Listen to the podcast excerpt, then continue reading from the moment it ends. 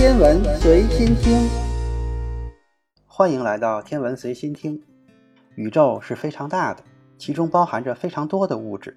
地球上的物质总量可以达到六亿亿亿千克，太阳系中的物质总量可以达到二百万亿亿亿千克，银河系中的物质总量则可以达到太阳质量的一万亿倍。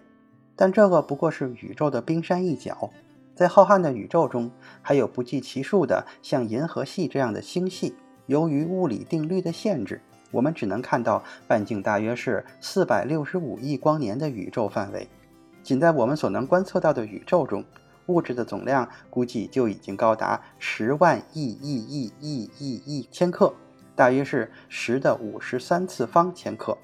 不可观测的宇宙区域很可能更大，甚至是无限的。那里的物质将会更多。那么，宇宙中那么多的物质是从哪里来的呢？它们是一开始就已经存在了，还是无中生有的呢？无论是生命还是非生命，或者是宇宙中的天体，物质都是由原子构成的。那么，这个问题就可以演变成：宇宙中的原子是从哪里来的呢？在宇宙中，百分之九十九的元素都是氢和氦，氢元素大约占了百分之七十五。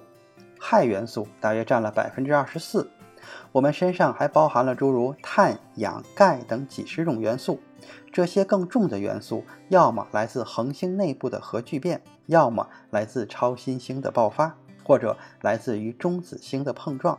地球本身是没有条件进行核反应来制造大量元素的。对于第三号元素锂，追根溯源，基本上都是来自于氢元素。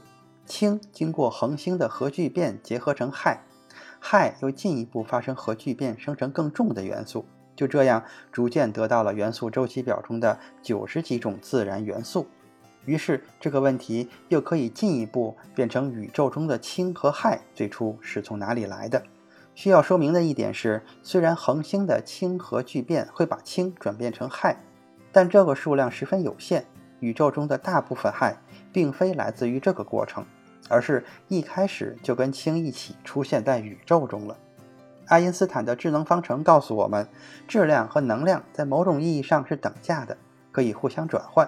核反应就是质量转变为能量的典型例子。反过来，能量也能够转变为质量，这就是宇宙中氢和氦的来源。根据宇宙大爆炸理论，宇宙中最初没有任何的物质。甚至就连空间都没有。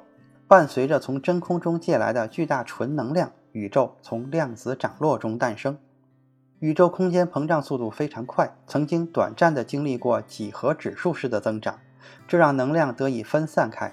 宇宙温度逐渐降低，到了宇宙诞生后的十的负三十三次方秒，宇宙空间暴胀结束，纯能量开始转变为各种基本的粒子。不知什么缘故。宇宙产生的正物质粒子略多于反物质粒子，每十亿个反粒子会多出一个正粒子，从而导致反粒子都被湮灭掉，只剩下正粒子。这一点大家可以向前翻一翻，《科学大唠课》里边曾经有一期是讲十亿分之一的幸运。到了宇宙诞生后的一百微秒，夸克聚集形成了质子和中子，质子也就是氢原子核，所以宇宙中就有了氢元素。大爆炸后几分钟，质子和中子结合在一起，形成了氦原子核。由于宇宙快速膨胀冷却，更重的元素几乎来不及合成。根据质子和中子的比例关系，可以推测出宇宙最初产生的氢和氦的质量比是三比一，这与如今观测到的结果完全吻合。从某种意义上来说，我们都是恒星的尘埃。宇宙最初合成出来的氢一部分形成了恒星，还有一些与氧结合形成了水。但我们下次在喝水的时候，不要忘了水分子中的氢十分古老，它们是来自于一百三十八亿年前的。今天的天文随心听就是这些，咱们下次再见。